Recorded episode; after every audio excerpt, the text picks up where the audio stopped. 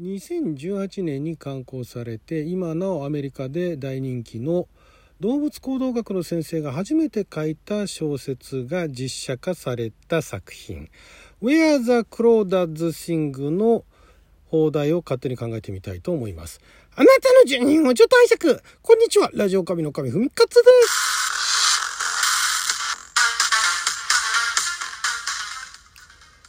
今日は2022年えー、3月25日金曜日、六曜は釈迦関口でございます。毎週金曜日は日本公開前の日本で公開するかどうかもわからない洋画の放題を勝手に考える。洋画の放題考えますのコーナーをお届けしておりますが、今回ちょっとあの、説明がですね、お話の説明に行く前に、結構あの、まあ、複雑というわけではないんですがもともとこの2018年に同名タイトルの小説がアメリカで刊行されたんですね。これまだ日本語訳にはなってはいないんですがいまだにアメリカで大人気作品と大人気小説と言われている作品でしてでそれを書いたのがもともとはそのノンフィクションのノンフィクション小説って言っていいのかな？ノンフィクション作品であったりだとかあとはまあ論文ですよねとかをあの書かれているそのアメリカの、えー、動物行動学エソロジーですね。動物行動学の先生があ初めて、えー、どういう経緯だかっていうところまでは分かんないんですけど初めてそのエソロジカルな観点もその小説の中にね入れているそうなんですけれども、えー、初めて書いたその長編小説が大ヒットして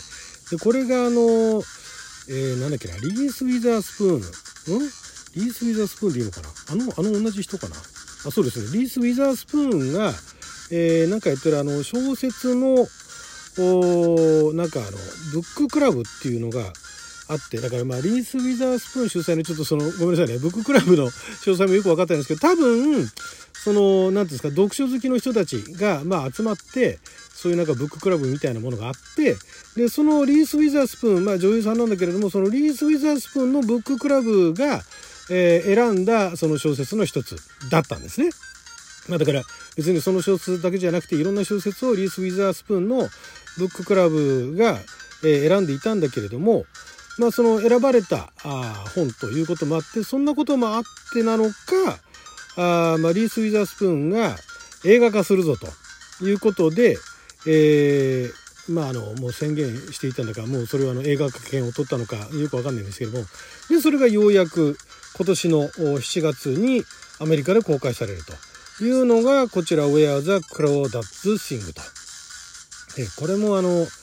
小説版がもうすでに出てるんであらすじだとかもう中読んでるもう本当にあの大人気小説らしいんで中身知ってる人も結構いるわけですよね。それを改めて実写化するというのがなかなかなかなか勇気あるなと。でこの監督がですね、えー、このオリビア・ニューマンというまた女性の監督なんですがこの彼女自身もそんなに長編、まあ、全く撮ってないわけじゃないんですが結構短編で、えー、人気が出たというかすごいあの実力を認められた監督さんらしくで、まあ、そんな彼女が、えー、次にあの、まあ、最新作として、えー、この原作ありのそのドラマを実写化と。でパッと見予告だけ見るとあリース・ウィザースプーンプロデューサーになってますね。パッと見予告編だけ見るとなんかその、え、コメディのないロマンチックドラマみたいなね。まああるじゃないですか。別にあの ロマコメ以外ロマコメかロマコメ以外と分けるつもりはないですけどまあまあそういうあの恋愛的なね要素っていうのが、まあ、あるんだろうなってパッと見予告するふうに見えるんですけどあれこれ何？ミステリーっていうのがあったりだとかあといろいろ調べていくとえエソロジーも入ってんの？みたいな そんな感じでそういうただのなんかあの男と女のロマンス映画じゃねえぞと。で、え、ただのミステリー映画でもねえぞというところで予告からしてすごいあの気になる作品なんですけども、まああのお話としてのあらすじはですね、えー、まあこれあの、なんでしょう。えー、まあ若くして、ね、子供の頃に、まああの、親と離れて、親に捨てられてっていうのは言い過ぎかもしれないですが、養護施設に入るの、保護施設に入るのを、まあ主人公は拒んで、でその自然の中でね沼地なんですけどもその自然で今しばらくあの生活をしてたわけなんですね。えー、ただまあその野生児っていうほどではないんだけれども、えー、家はあったのかな？お父さんお母さんがもともと住んでいた家みたいのがあったのか。でまあそこでなんかけなげにその彼女はその大自然の中にある家なのかな？そんなところで、まあ、命か命からがらっていうか、まあ、自力でなんとか生活はしていたんですけどもまあでも結局学校に一度保護観察官みたいなのがいるのかな？なんかね一回学校に行くんだけども結局会わんと、ね、やっぱりちょっとここは合わんなと。もう自分も結構ボロボロだし合わないなって言ってるところでまあそんな彼女はそのまま成長していくんだけれどもいつしかその町の中からその彼女のことをその何て言うんですか？えっ、とねそこのね沼地沼地っていうか遠征沼地まあだから淡水ではない遠征の沼地でソルトマーシュってのなんですけどもマーシュガールって言われてたんですね。町の住民がそのマーシュガールっていうその沼地娘みたいなね。そんなような感じで、えー、ニックネームが付けられていたと。でこれ時代があの60年代後半のノースカロライナ州の小さな町。のお話という、まあ、そこら辺が舞台になってるお話なんですけどもだからそこら辺に限定してるあたりそのエソロジーいわゆる動物行動学っていうのもひょっとしたら絡んでくるのかもしれないんですがでそのまあ結局、えー、その彼女が、まあ、マーシュガールというふうに疎んじられてはいたんだけれども、ねえーまあ、野生動物みたいな扱いを受けてたんだけれどもそのもともとお兄さんがいてお兄さんもお兄さんどっか行っちゃったのかな？お兄さんはお母さんと一緒にお家出ちゃったのかな？で、まあお父さんがすごい暴力的だったっていうね、ところがあって。でもお父さんもどっか出てっちゃうんですね、途中でね。だから その主人公の子だけが家に残ってたみたいな感じなんですけども。で、えー、そのお兄さん、まあ仲良かったお兄さんの釣り友達っていうのがいて、まあ若いですよ。まだあの子供ですけども、そのテイトっていうのがいて、でそのテイトが、かや、かやっていうのがまあ主人公の女の子なんですが、そのかやに、あの、親切にしてくれて、で、読み書きを教えてくれたりもしてたわけなんですね。で、すごいあの、まあ仲良くなって、で、まあちょっとしたの、淡い愛情みたいなものも芽生えかけていた頃、そのテイトの方が、まあもう少しあの、年が上なんで、お兄さんなんですけども、大学に進学しちゃうと。大学に行っちゃって、もうだからその町からはね、離れてしまって、だから彼も彼女の元から去ってってしまったと。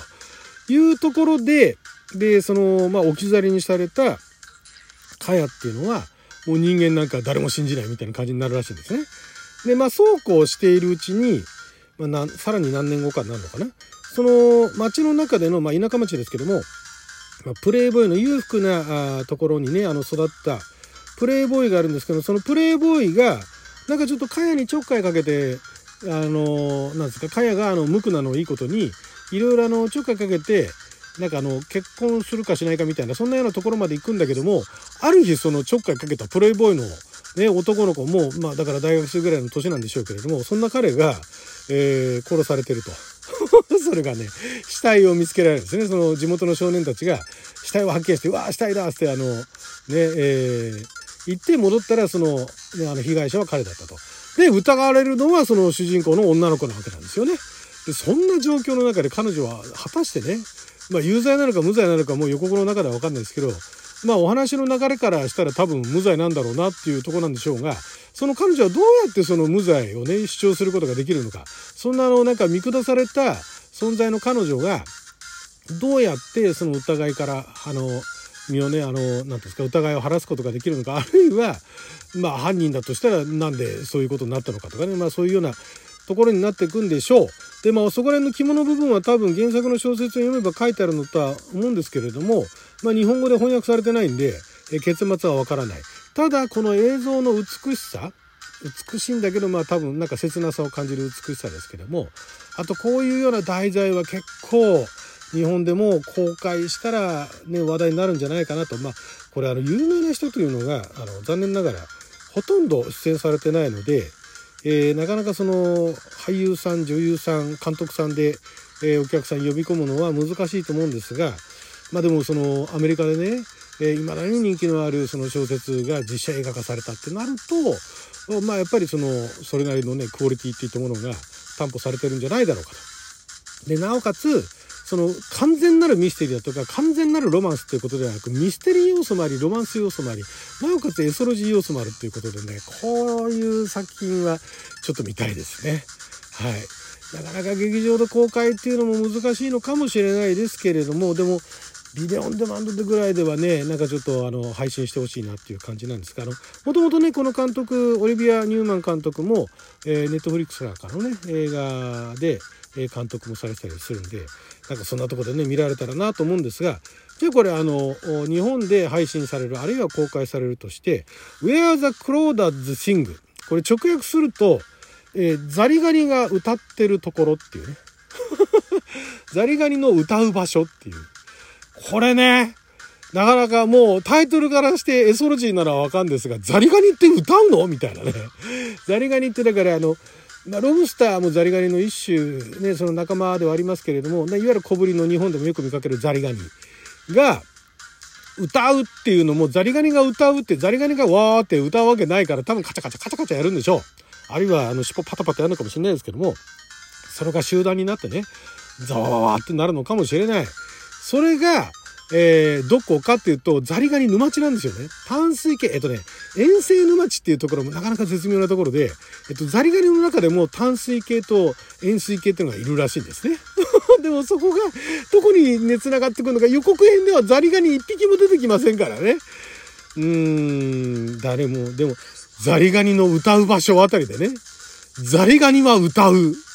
あたり大胆にね、放題にしちゃってもいいです。え、ザリガニって歌うの？みたいなね。ザリガニの歌。ザリガニの歌って言ったら誰か子供がザリガニの歌、ザリガニ、ザリガニって歌ってるのかもしれないですからね。ザリガニは歌う。あたりでい、どうでしょうかね。そんな感じの、ちょっとミステリアスな感じでね、ザリガニが歌う。ザリガニが歌う沼。っていうとちょっとやりすぎなんで、ザリガニは歌う。あたりでいかがでしょうか。ね、そのザリガニが歌うってどういうことなのかっていうのも気になるタイトルだと思うんですけどもね。はい、ということで12分間の貴重なお時間いただきありがとうございました。それじゃあまた。